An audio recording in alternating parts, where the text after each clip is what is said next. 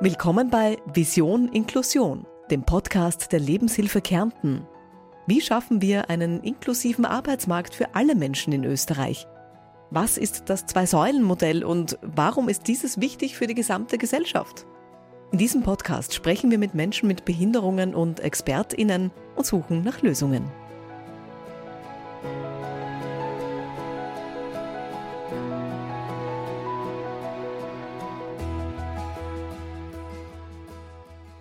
Die Lebenshilfe Österreich hat das sogenannte Zwei-Säulen-Modell entwickelt, das wir auch Bundesminister Dr. Martin Kocher übermittelt haben.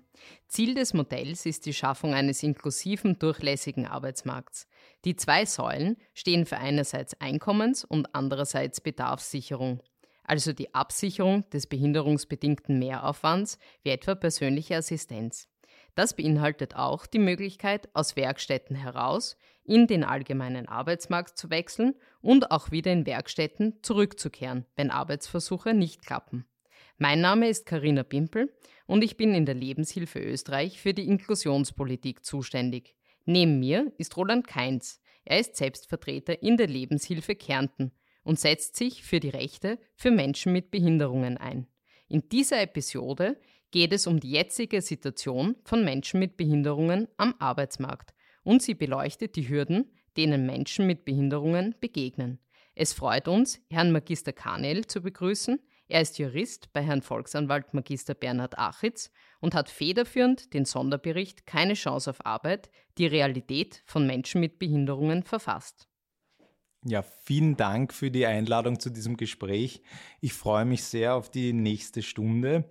Die Volksanwaltschaft hat 2019 den Sonderbericht keine Chance auf Arbeit, die Realität von Menschen mit Behinderung veröffentlicht. Können Sie kurz erklären, auf welche Probleme eingegangen wurde?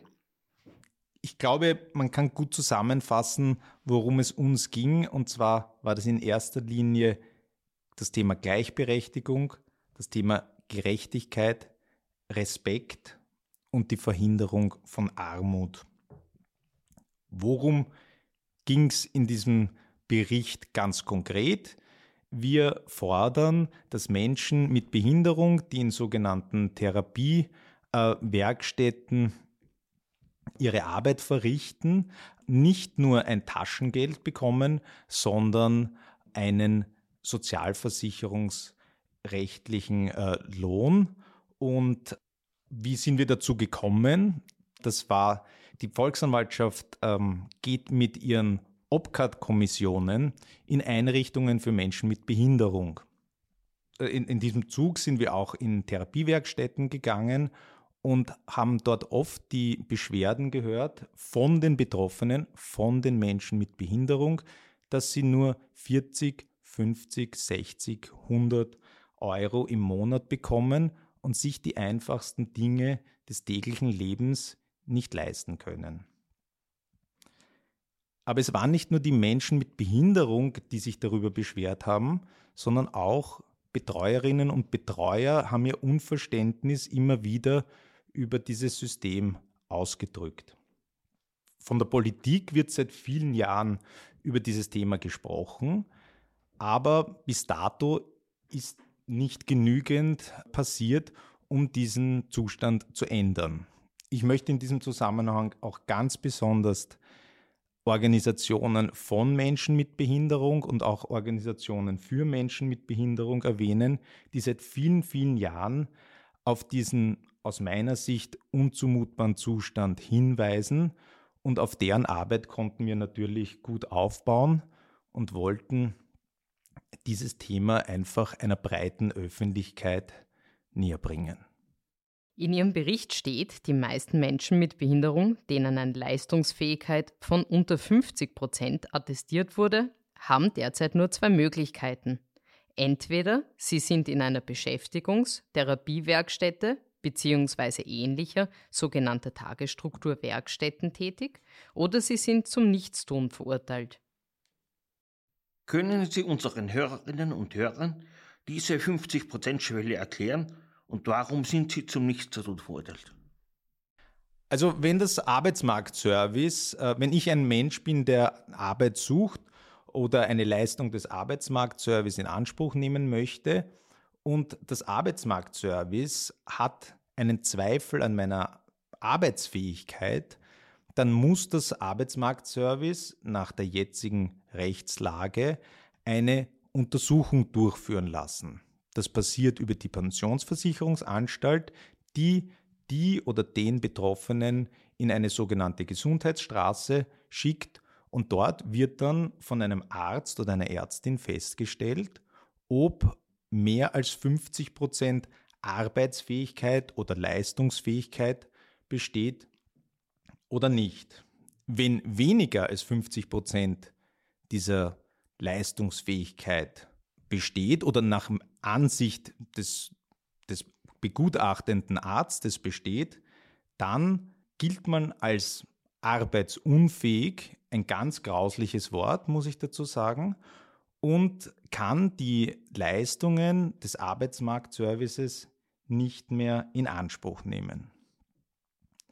Im Normalfall ist es dann so, dass man eben dann nicht mehr als arbeitende Person oder als Person, die einen Arbeitsplatz sucht, gilt, sondern als eine zu betreuende Person. Und die betroffenen Menschen arbeiten dann oft in sogenannten, wie wir vorher gesagt haben, äh, Behindertenwerkstätten oder Therapiewerkstätten und bekommen eben dort ähm, keinen Lohn. Es ist aber so, dass nicht alle Menschen, die gerne eine Beschäftigung hätten, auch Plätze in diesen Therapiewerkstätten bekommen. Das heißt, es gibt in manchen Regionen einen großen Mangel an diesen Plätzen und wenn man nicht das Glück hat, so einen Platz zu bekommen oder wenigstens so einen Platz zu bekommen, möchte ich sagen, dann ist man im Normalfall zum Nichtstun verurteilt. Das heißt, sehr, sehr viele Familien wenden sich an uns, ähm, wo erwachsene Menschen mit Behinderung zu Hause bei ihren Eltern betreut werden, untertags eigentlich kaum eine Beschäftigung haben. Die Familien widmen sich der Betreuung der betroffenen Person und wir haben das als etwas provokant als Nichtstun bezeichnet weil es auch aus unserer Sicht ein Zustand ist, der nicht tragbar ist. Und was wir vielleicht noch eine kleine Ergänzung besonders kritisieren bei diesen Untersuchungen, ist der Umstand, dass nicht im Vordergrund steht, was kann ich, was kann die betroffene Person, was möchte sie machen, sondern was kann sie nicht. Wo sind Bereiche da, die im Vergleich zu anderen nicht so gut vorliegen wie bei anderen. Und ähm, das ist für uns ein Ansatz, der im 21. Jahrhundert einfach nicht mehr zu akzeptieren ist. Was glauben Sie war damals der Grund, diese 50%-Schwelle einzuführen und inwiefern ist sie heute veraltet? Ja, also ich glaube, die 50%-Schwelle ist vor allem deswegen eingeführt worden, weil in der damaligen Zeit man einfach so gedacht hat. Also ich glaube, da ist nichts Böses dahinter gestanden. Äh, viele Dinge sieht man rückblickend äh, ganz anders. Und ich würde es jetzt mal salopp sagen, das war einfach so. So haben viele Menschen einfach gedacht. Und man darf auch nicht vergessen, wenn man in so einer Therapiewerkstätte ist und nicht mehr als arbeitsfähig gilt, dann hat das insofern auch Vorteile, weil man natürlich gewisse Pflichten in der Form nicht mehr hat, wie sie andere arbeitssuchende Menschen haben. Also vielleicht hat man sich gedacht, man möchte es den betroffenen Menschen einfach machen. Nach unserer Erfahrung möchten die meisten Menschen, die in solchen Einrichtungen arbeiten, es nicht einfach haben, sondern möchten Dinge machen, auf die sie stolz sind, Dinge machen, in, die sie gut machen und dafür auch eine Anerkennung bekommen in Form eines Geldes, weil das macht sie auch stolz und das benötigen sie auch, um gleichberechtigt wie alle anderen leben zu können. Ein Kernaspekt, wie Sie erwähnten, ist die Arbeitsunfähigkeit bzw. Arbeitsfähigkeit. Was würde es denn verändern, wenn der Begriff der Arbeitsunfähigkeit abgeschafft werden würde? Ja, ich nehme an, dass man sich dann an den Bedürfnissen des Einzelnen äh, orientieren würde. Es würde wegfallen, ein äh, du bist drinnen oder du bist draußen, sondern man würde eine Herangehensweise wählen müssen. Hier habe ich eine Person, einen Menschen, der arbeiten möchte. Was benötigt dieser Mensch, um einer bestimmten Arbeit nachzugehen? In diesem Zusammenhang muss man auch sagen, dass diese 50%-Schwelle also aus meiner Sicht vollkommen willkürlich gezogen ist. Es ist fast schon absurd, ähm, eine Zahl hier herzunehmen, ähm, um zu beurteilen, ob ein Mensch arbeitsfähig ist oder nicht. Also es mag eine kleine Gruppe an Menschen geben, wo man sagen wird, dass eine Arbeit, wie wir sie üblicherweise uns vorstellen, sehr schwierig durchzuführen ist. Ich denke an Menschen, die einer basalen Stimulation zum Beispiel bedürfen. Aber eine Grenze einzuziehen, die numerisch festgelegt ist, ist aus meiner Sicht vollkommen ähm, absurd. Das muss ich so drastisch sagen. In einer vorherigen Episode habe ich die Dreiteilung der Arbeitsmärkte erklärt. Der erste Arbeitsmarkt ist der freie Markt für Unternehmen. Da sind die meisten Menschen drin. Der zweite Arbeitsmarkt ist zum Beispiel für Langzeitarbeitslose, die über, über Förderprojekte finanziert werden. Und der dritte Arbeitsmarkt ist für Menschen mit Behinderungen, die als arbeitsunfähig begutachtet wurden. Meine Frage ist nun, wenn ich in einer Werkstätte arbeite und ein Angebot für einen Platz am freien Arbeitsmarkt erhalte. Kann ich dann einfach wechseln, obwohl ich als arbeitsunfähig eingestuft wurde? Ja, also theoretisch kann ich wechseln. Also wenn ich als Unternehmer jemanden einstellen möchte, der als arbeitsunfähig gilt, dann wird das möglich sein. Die Wahrscheinlichkeit ist aber äußerst gering. Was ist das größte Problem? wie ich vorher schon angesprochen habe, sämtliche Leistungen des Arbeitsmarktservice, das heißt Förderungen, die es mir erleichtern sollen, die es der betreffenden Person erleichtern sollen, eine Arbeit auszuführen, die fallen weg. Das heißt, theoretisch wäre das möglich, aber in der Praxis ist das äußerst unwahrscheinlich. Und wir sehen auch ähm, in unserer Arbeit bei den Besuchen in verschiedenen Einrichtungen, dass in ganz seltenen Fällen es gelingt, Menschen, die in Therapiewerkstätten arbeiten, in den sogenannten ersten oder dann auch vielleicht zweiten Arbeitsmarkt dabei zu unterstützen, dass, dass sie äh, dorthin wechseln können. Es gibt, möchte ich auch sagen, schon immer wieder Initiativen, lokale Zusammenarbeiten mit, mit Unternehmen wo es Schnuppertage gibt, Praktika. Und da passiert es schon, Gott sei Dank, dass Menschen mit Behinderung nicht nur eine Freude an diesen Tätigkeiten haben, sondern auch in dem Unternehmen dann gesehen wird, da haben wir einen Mehrwert und da gelingt es schon das eine oder andere Mal, Menschen zu einem Regelarbeitsplatz, nennen wir ihn jetzt mal, ähm, zu bekommen. Aber das sind sehr seltene Fälle. Dient die Begutachtung zur Arbeitsunfähigkeit nur dafür, dass ich einen Platz in der Beschäftigungswerkstätte oder betreuten Wohnen erhalten kann? Also nur für den Zugang zum dritten Arbeitsmarkt. Ja, in erster Linie dient die Beurteilung, ähm, dass ich, dass festgestellt wird, bin ich für das Arbeitssystem geeignet oder nicht. Und wenn ich dann nicht geeignet bin nach diesem Gutachten, dann bleibt mir eigentlich nur die Werkstätte.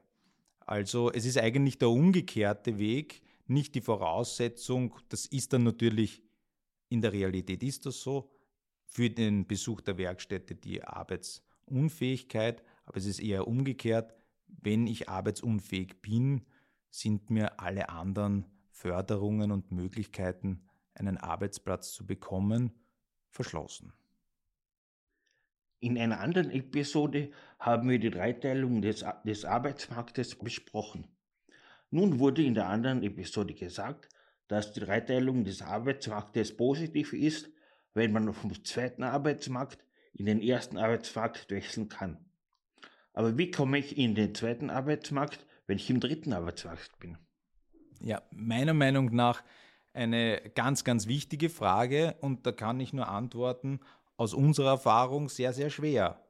Weil, was ist der zweite Arbeitsmarkt? Der zweite Arbeitsmarkt ist ein Bereich, in dem Projekte gefördert werden, um Menschen, die in, nennen wir sie jetzt mal, normalen Arbeitsplätzen oder diesem ersten Arbeitsmarkt sich aus verschiedensten Gründen schwer getan haben und in diesen Projekten bekommen sie spezielle Unterstützungen, die auch normalerweise zeitlich begrenzt sind, um wieder an Arbeit, an regelmäßige gewöhnt zu werden und eben äh, sich hier leichter ähm, einzufinden.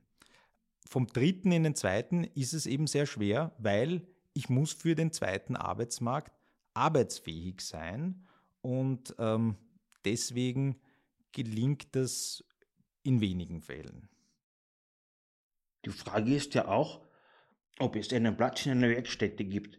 Ich kam mit 44 Jahren in eine Werkstätte, zuvor war ich zu Hause bei meiner Mutter.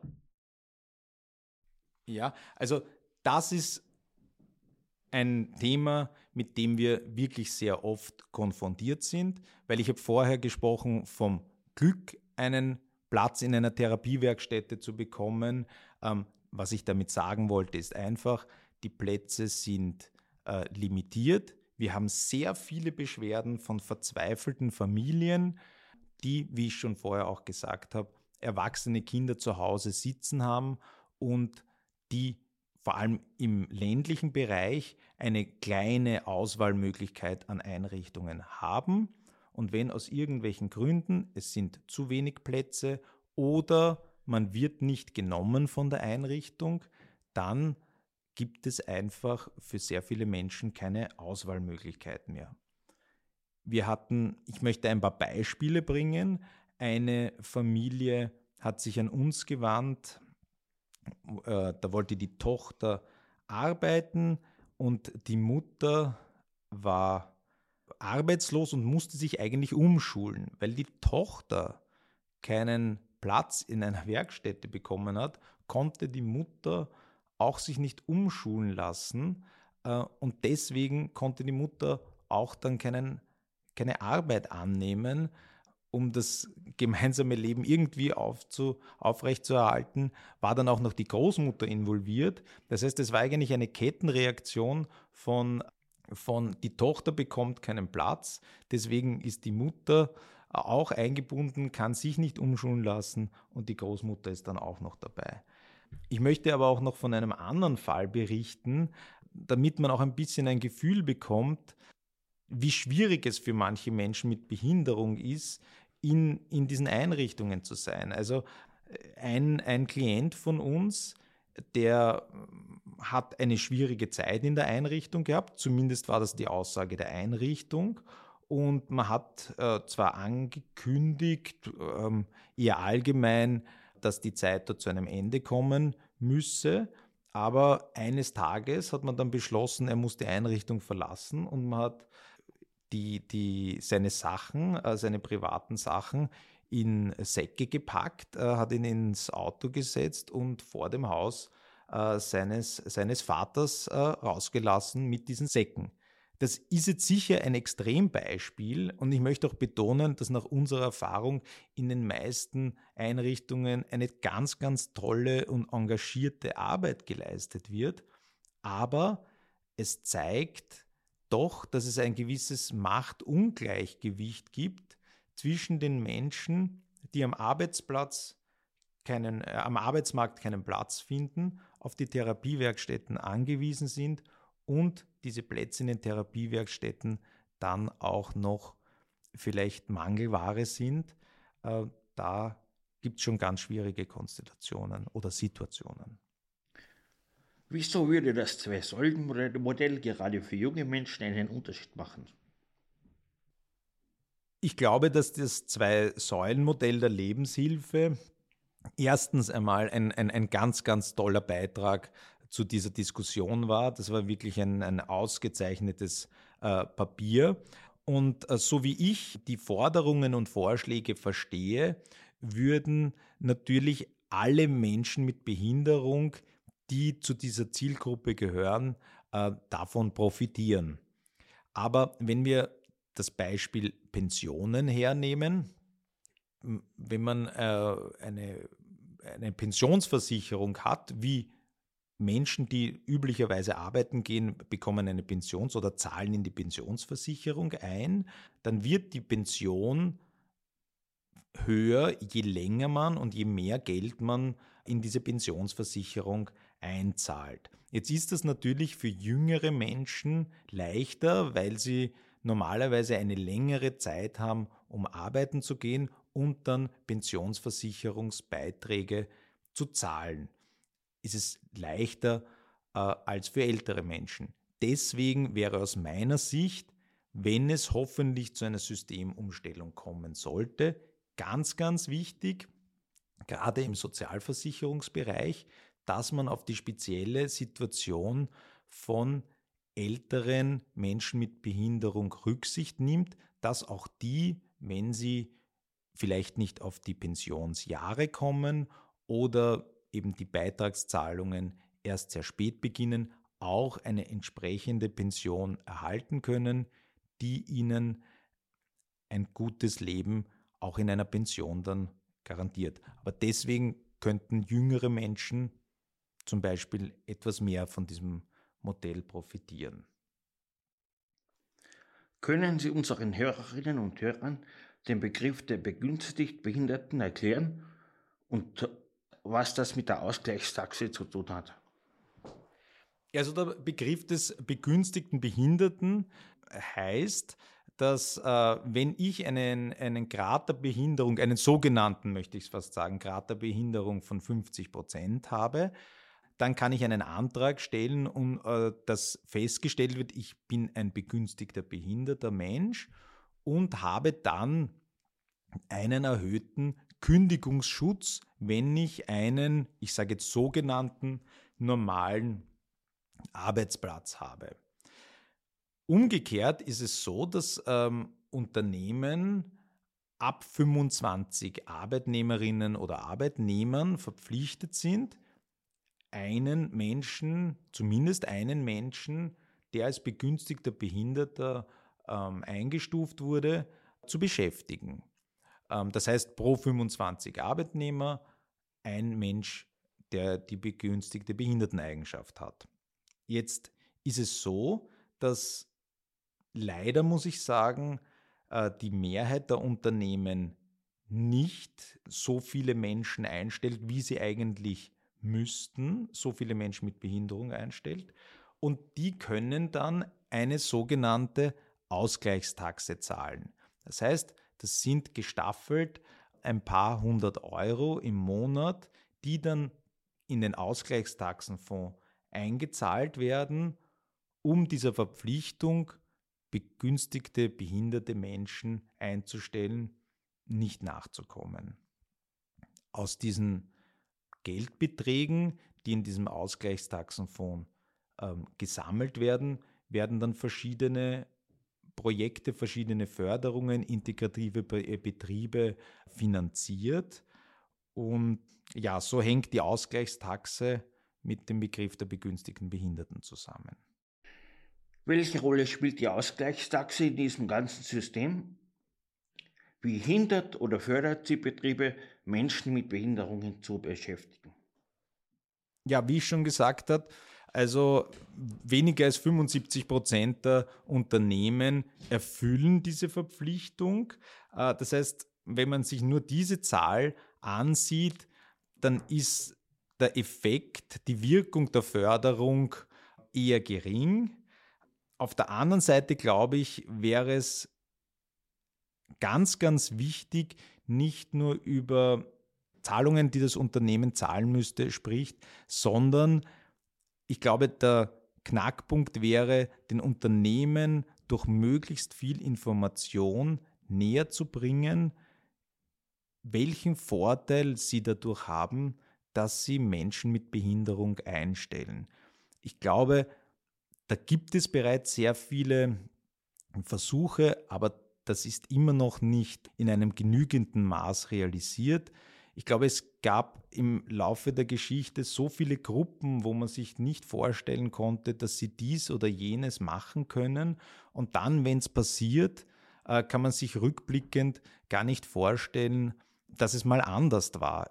Ich meine, in Österreich musste, ich glaube noch in den 70er Jahren, eine Ehefrau zumindest theoretisch die Einwilligung ihres Mannes haben, um einen Arbeitsplatz anzunehmen.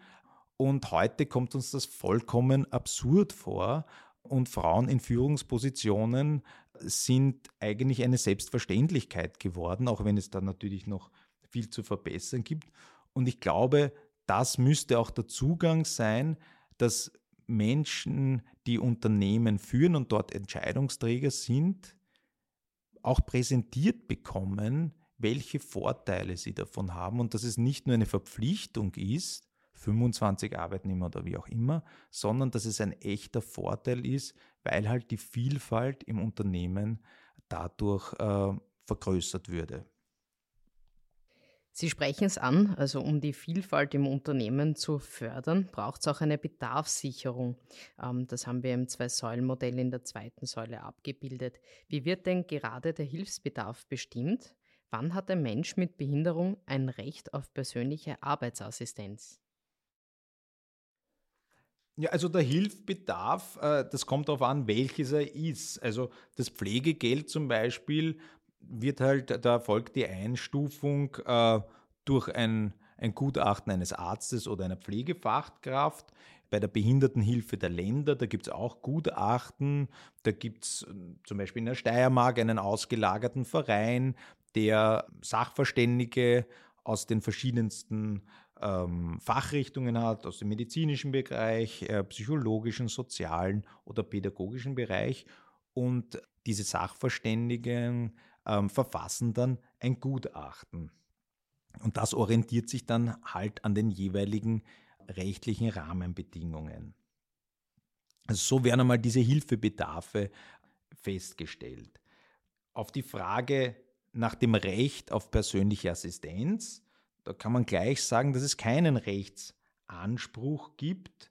Äh, und das würde ich gleich unter die unter die Reihe der Probleme einreihen, die auf jeden Fall gelöst werden müssen. Weil das kann natürlich nicht sein, dass ein Mensch, bei dem sogar festgestellt wird nach dem jetzigen System, dass er arbeitsfähig ist, dass er dann nicht die Unterstützung bekommt oder keinen Rechtsanspruch darauf hat, diese Unterstützung zu bekommen, um diesen Arbeitsplatz ähm, auszufüllen, diese Arbeit zu machen.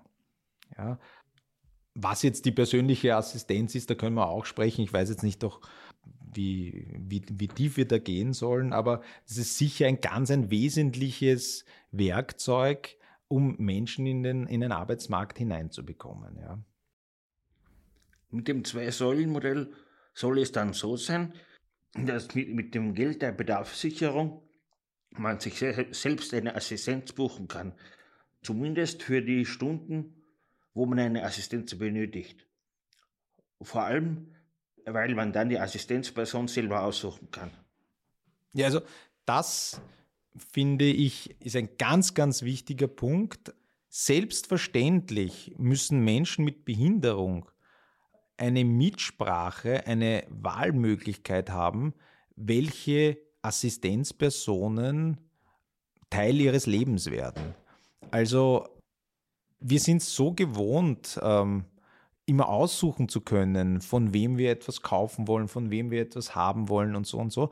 Und warum sollen dann Menschen mit Behinderung nicht eine, eine ganz weit ausgebaute Wahlmöglichkeit haben, Assistenzpersonen selber auszusuchen?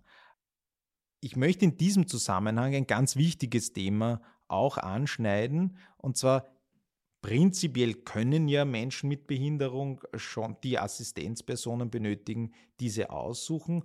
Ähm, da gibt es auch das sogenannte Dienstgebermodell. Das heißt, die Person mit Behinderung, der Mensch mit Behinderung ist wieder Arbeitgeber der Assistenzperson. Da muss man wirklich aufpassen. Wir hatten einige Beschwerden, dass, da werden äh, oft freie Dienstverträge abgeschlossen und diese freie Dienstverträge gelten aber nicht als freie Dienstverträge und das kann nach sich ziehen, dass Menschen mit Behinderung, die die Leistungen dieser freien Dienstnehmer äh, in Anspruch genommen haben, im Nachhinein noch viel Geld zurückzahlen müssen. Das heißt, da muss man sehr aufpassen, aber um nochmal Ihre Frage zusammenzufassen, jeder Schritt, der es mir erleichtert, Assistenzpersonen auszusuchen und mir da mehr Unabhängigkeit bringt, ist auf jeden Fall ein, ein wichtiger Schritt. Und ich glaube, dass das Zwei-Säulen-Modell hier sehr vernünftige Vorschläge gemacht hat. Wo liegt denn im jetzigen System die ähm, Problematik der Bedarfssicherung? Ja, ich würde es ganz kurz äh, zusammenfassen. Das Problem liegt da, dass die Menschen nicht die Unterstützung bekommen, die sie benötigen oder zumindest nicht in allen Fällen. Und das betrifft wirklich alle Bereiche. Also äh, das fängt an äh, bei Heilmitteln, das fängt, geht weiter zur persönlichen Assistenz. Wir haben ja vorhin von der persönlichen Assistenz am Arbeitsplatz gesprochen. Ein mindestens ebenso wichtiges Thema ist ja die persönliche Assistenz im sogenannten Freizeitbereich. Aber es gibt auch nicht die nötigen Unterstützungen äh, für Kinder im Reha-Bereich. Also das ist wirklich endlos. Also wenn man sagt, wo liegt die Problematik bei der Bedarfssicherung, kann man es zusammenfassen, dass sehr, sehr viele Menschen nicht die Unterstützung bekommen, die sie brauchen. Auch im Zwei-Säulen-Modell haben wir das Problem thematisiert, einen ressourcen- und stärkenorientierten Ansatz zu wählen, statt eines defizitorientierten Ansatzes, wie es derzeit mit dem medizinischen Modell ist.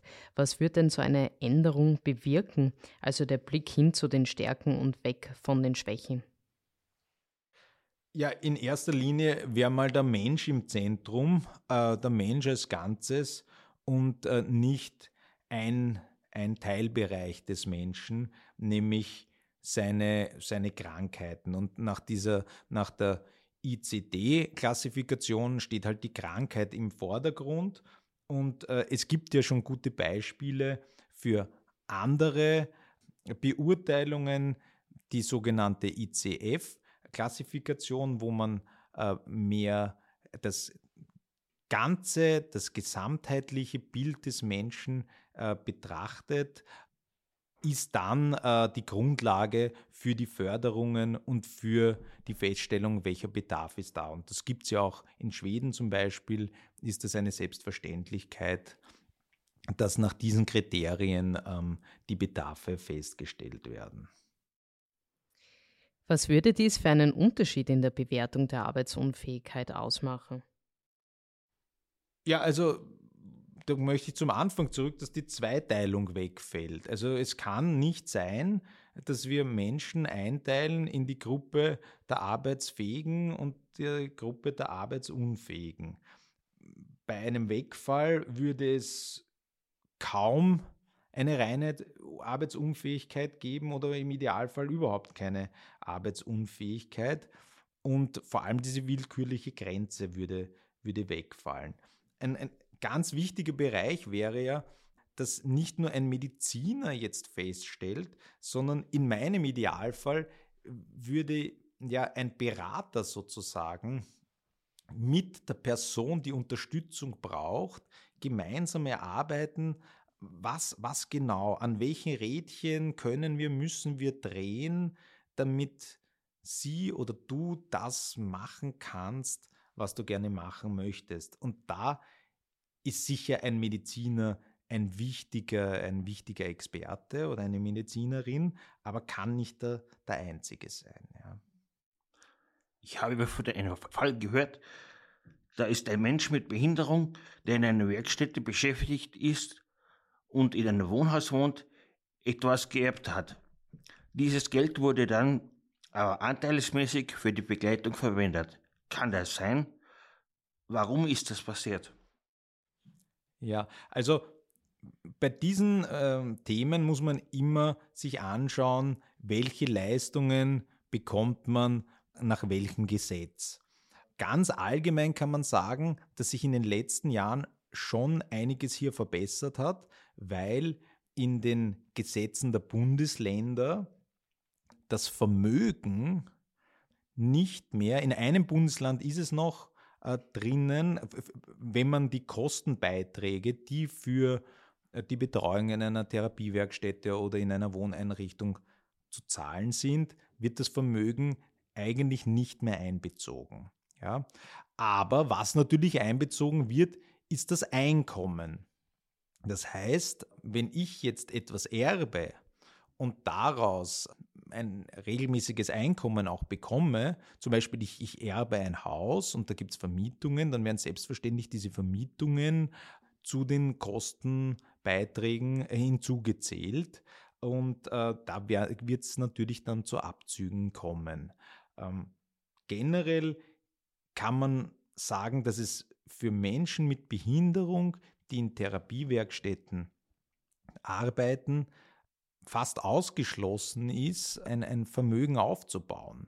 Und das ist ja einer unserer ganz großen Kritikpunkte, dass äh, für jeden Menschen ist das zumindest theoretisch möglich und für die Menschen in den, in den Werkstätten ist es, ist es eigentlich fast unmöglich. Ja? Und ähm, das ist wirklich sehr kritisierenswert und auch aus menschenrechtlicher Sicht einfach vollkommen unzulässig. Aber es hat da Verbesserungen gegeben, das möchte ich, möchte ich schon auch erwähnt haben. Ja. Warum muss aus Ihrer Sicht die Einkommens- und Bedarfssicherung umgesetzt werden? Ja, weil sie hoffentlich zu mehr Selbstständigkeit des betroffenen Menschen mit Behinderung führt und äh, zu mehr Gerechtigkeit. Weil vielleicht sollten wir darüber reden, was das eigentlich bedeutet, die Einkommens- und Bedarfssicherung umgesetzt werden. Der Bereich des Einkommens würde dann bedeuten, dass ich entweder einen Lohn aus meiner Arbeit bekomme, andere Sozialleistungen würden dann wegfallen, wie zum Beispiel eine Waisenrente, die sehr viele erwachsene Menschen mit Behinderung erhalten. Und über diesen Lohn kann ich dann, so wie jeder andere Mensch, mein Leben finanzieren. Ich kann mir dann etwas zum Anziehen kaufen, ich kann mir mein Essen kaufen und so weiter. Und dann gibt es den Bereich äh, der Bedarfssicherung. Da soll ja ein Geld zur Verfügung gestellt werden für Unterstützungsleistungen, die ich brauche, weil ich eine bestimmte Behinderung habe. Und diese Zweiteilung finde ich eigentlich ähm, sehr, sehr wichtig und sehr gut. Und wie gesagt, also das könnte einfach zu mehr Selbstständigkeit der betroffenen Personen führen. Das war Teil 1. In zwei Wochen erscheint Teil 2 unserer Episode mit der Volksanwaltschaft.